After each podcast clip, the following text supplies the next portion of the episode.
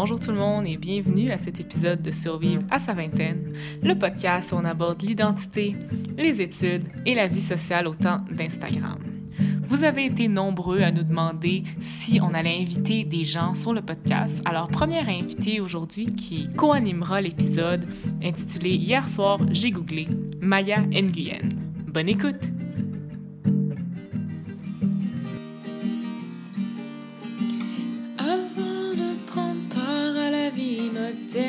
Les enfants et la crise de la quarantaine, il faut survivre à sa vingtaine. Donc, euh, bonjour Maya, bienvenue à Survivre à sa vingtaine. Ça va bien, Luna? Merci de m'inviter sur ton podcast. Alors, Maya, si on te présente brièvement, euh, étudiante à l'UQAM en design graphique, qu'est-ce que tu veux ajouter à la biographie que je suis en train de dresser de toi? Écoutez, moi, euh, je suis une petite tricheuse à, à cette émission. En fait, j'ai 19 ans, mais j'ai 20 ans dans j'ai 20 ans dans un mois et demi. Mais ça compte quand même comme euh, ma vingtaine. Je- en fait, j'ai fini mon cégep en mai dernier. Puis moi, j'ai toujours été une étudiante en, en art, en fait, au cégep. J'étais en art de communication, concentration art et design.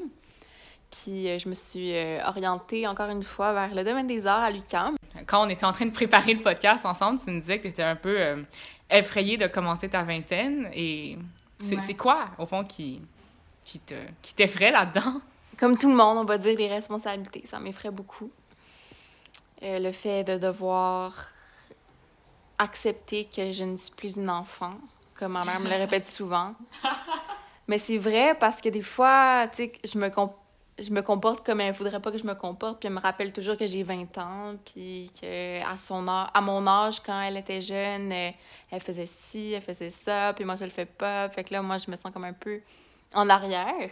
Donc, ben, ce qui arrive justement avec la vingtaine, enfin, tu parce que moi, je dirais que je, je vais bientôt avoir 21, là, mais tu sais, j'ai ma mince expérience dans la vingtaine, à moitié COVID, moitié Zoom. Mais je dirais que on cherche vraiment des repères et c'est vraiment à ce moment-là dans l'existence qu'on se- on réalise qu'il n'y a pas vraiment de, de conseils.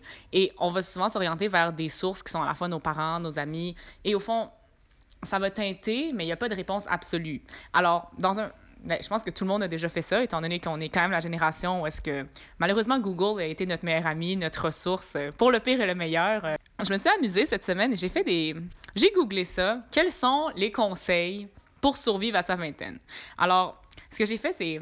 Je me suis dit, on n'est pas dans un contexte académique, alors j'ai pas regardé la source, j'ai pas regardé ça venait de qui, je me suis seulement considéré... Mais j'ai seulement trouvé des citations. Je te dirai la source, euh, je la nommerai la source peut-être après, peut-être avant, on verra. Et on peut la commenter un petit peu et voir est-ce que cette personne-là, on est vraiment d'accord avec elle ou oh mon Dieu, euh, est-ce que j'ai eu une, réser- une révélation ou non, c'est non, c'est une phrase comme les autres. Alors, euh, sans plus attendre, on va commencer avec la première citation qui vient de France Bridge dans le, ben, le magazine Forbes. Donc, ben, c'est une référence quand même populaire, mais c'est une- un énoncé qui est quand même assez général. Donc, les rêves demandent des sacrifices. Donc, comment tu te positionnes, toi, par rapport à cet énoncé-là? je, je serais quand même d'accord. Ah ouais? Quel, quel genre de... Je te dirais surtout les, euh, les rêves qui sont reliés à, à la carrière. Ça demande des sacrifices. OK. As-tu un exemple personnel? Euh, moi, mon chum, il veut aller en médecine. ok? Oui. Puis il n'a pas été accepté. Par contre, dans le programme dans lequel il est, en fait, je pense que c'est juste tous les programmes qui sont euh, dans le domaine de la santé euh, à l'Université de Montréal ou en général.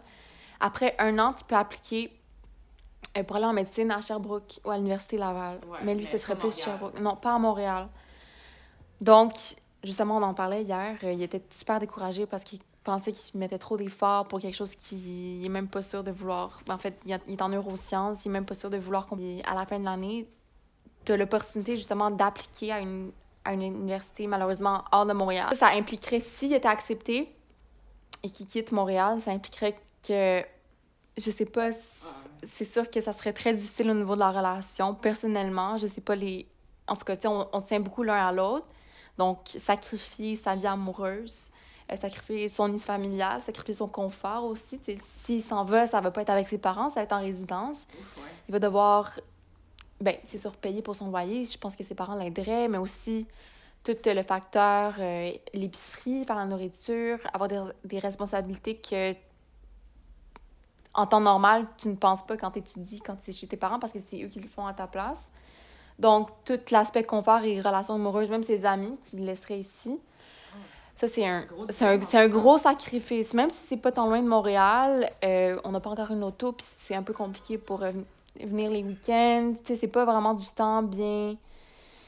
De- un, de- un petit, un- un- une petite journée et demie ou deux, je pense personnellement que c'est pas assez pour, euh, Pour garder la relation. pour garder leur rela- ben pas pour garder la relation parce que je suis du genre moi à mettre à vouloir quand même mettre de l'effort puis je veux que j'aimerais que ça continue même s'il était à distance mais je trouverais ça vraiment difficile puis on aurait on pourrait plus se voir autant comme on le fait en ce moment donc mais dans d'un Oh, autre c'est- co- mais d'un autre côté d'un autre côté il pourra enfin étudier dans qu'est-ce qu'il aime fait que euh, ouais Oh, j'avais un exemple moi aussi, mais mon Dieu, c'est vraiment. Ton exemple est vraiment archétype de.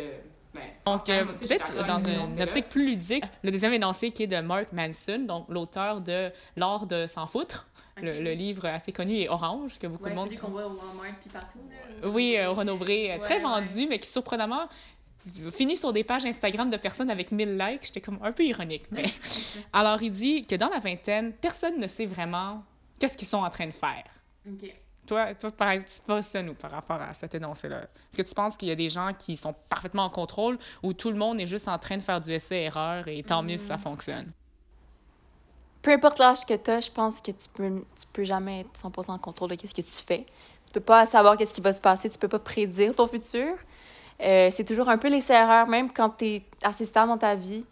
Euh, ouais, Mais je suis d'accord avec toi pour le essai-erreur. ouais. Mais, enfin, ça, c'est peut-être juste mon expérience et les gens avec qui j'ai parlé, mais je pense que c'est mieux. Tu sais, je dis qu'il faut avoir des attentes. C'est bien d'avoir des objectifs, mais quand l'objectif est à trop long terme, parfois, ça peut plus créer une crise existentielle ou un, un désordre dans sa vie si ça ne fonctionne pas. Exemple très concret.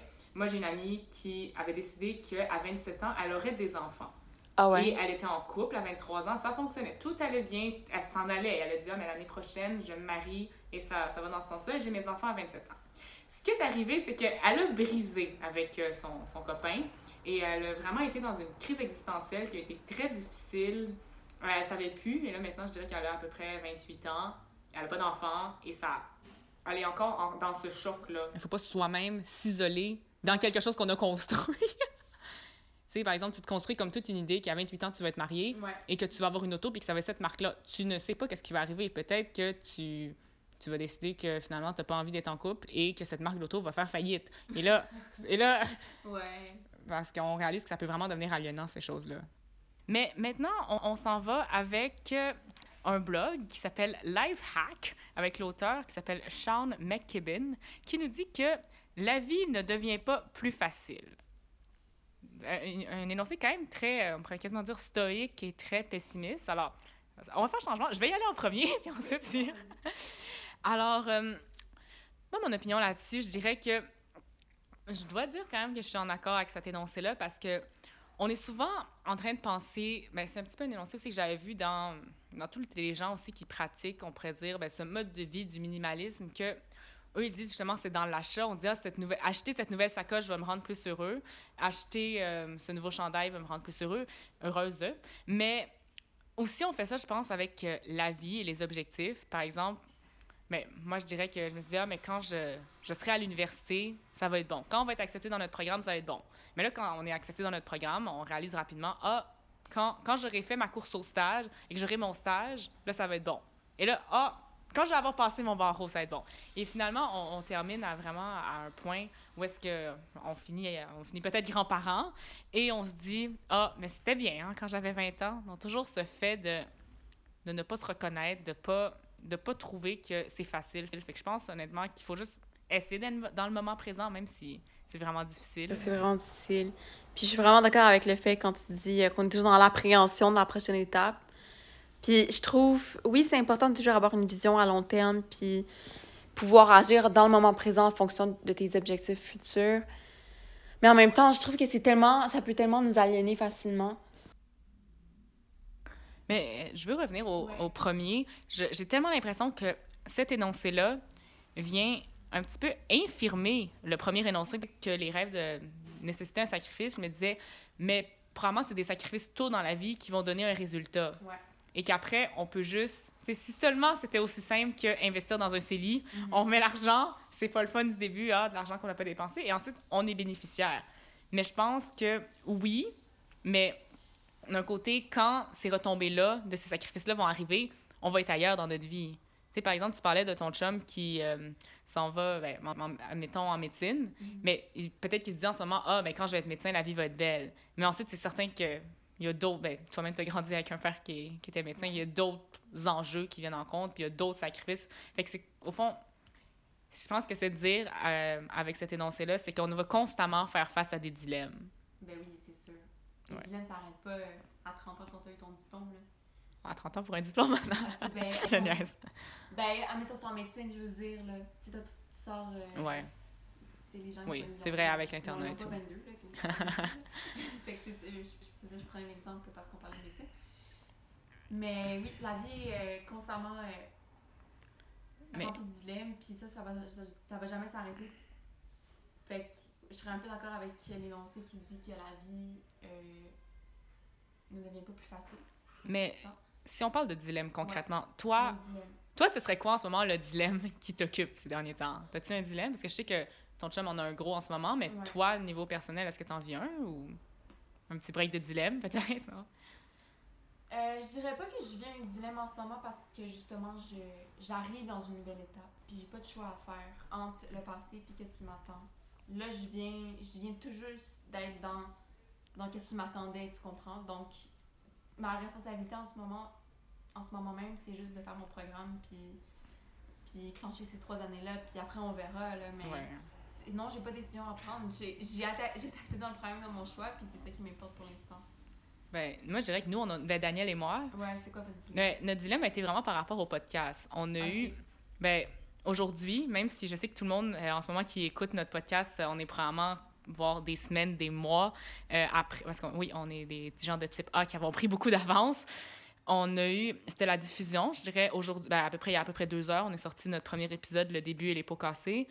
Et je me rappelle vraiment la semaine passée, on, on, on, avait dit quand on a enregistré un nombre X d'épisodes, on va se parler de comment est-ce qu'on s'arrange pour la diffusion. Et on a vraiment parlé les deux de nos peurs par rapport à ce podcast-là. Et on a réalisé qu'il y avait des dilemmes, qu'il y avait des décisions qui devaient être prises. Danielle, par exemple, elle a trouvé ça, c'était le Instagram. Danielle était, était, c'était correct pour elle mettre le podcast, mettre nos voix.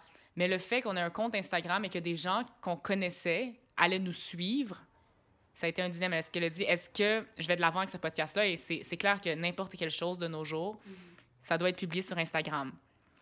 Et on s'est dit, est-ce qu'on est prêt pour le podcast à faire ce sacrifice-là? Et que certaines personnes de notre secondaire nous voient et disent, mais mon Dieu, c'est pas bon ou pour qui elles se prennent et de vraiment dealer avec cette opinion-là.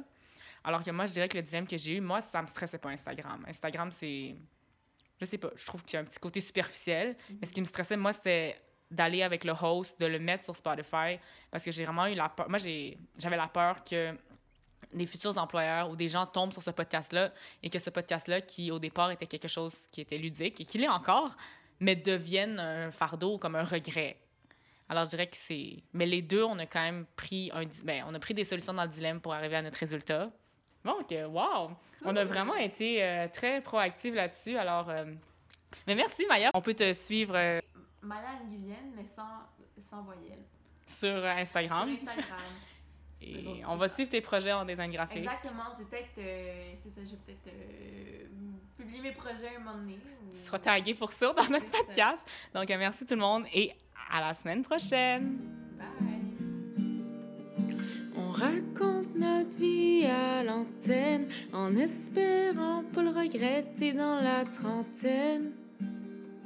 Mais c'est comme ça qu'on survit à notre vingtaine.